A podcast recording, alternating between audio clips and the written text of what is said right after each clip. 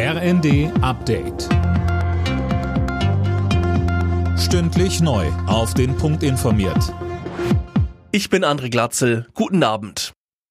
Menschen aus dem Ausland sollen künftig leichter einen deutschen Pass bekommen können. Die Einbürgerung soll künftig in der Regel schon nach fünf statt nach acht Jahren möglich sein. Innenministerin Faeser sagte zu ihren Plänen, Ich glaube, dass die Verkürzung der Fristen ähm, ein Anreiz für Integration sind. Ein Anreiz dafür, die Sprache schneller zu lernen.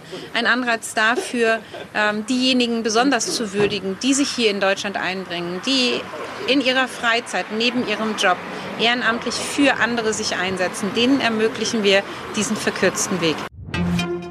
Der Preisdeckel für Strom, Gas und Fernwärme soll im März in Kraft treten, rückwirkend zum 1. Januar 2023.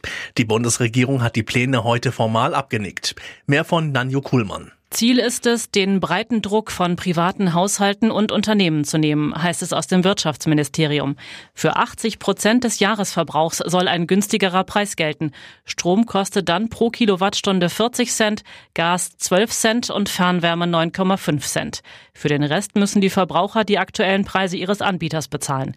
Bundestag und Bundesrat sollen Stand jetzt bis Mitte Dezember über die Entlastung entscheiden.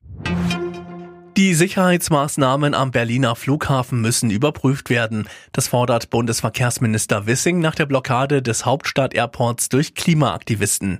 Bei Welt betonte er, es gebe Null Toleranz für solche Straftaten. Bei der Fußball-WM hat Katar die zweite Niederlage kassiert, 1 zu 3 gegen den Senegal. Damit ist das Achtelfinale für den Gastgeber kaum noch zu erreichen. Zuvor hatte der Iran mit 2 zu 0 gegen Wales gewonnen, durch zwei Tore in der Nachspielzeit. Alle Nachrichten auf rnd.de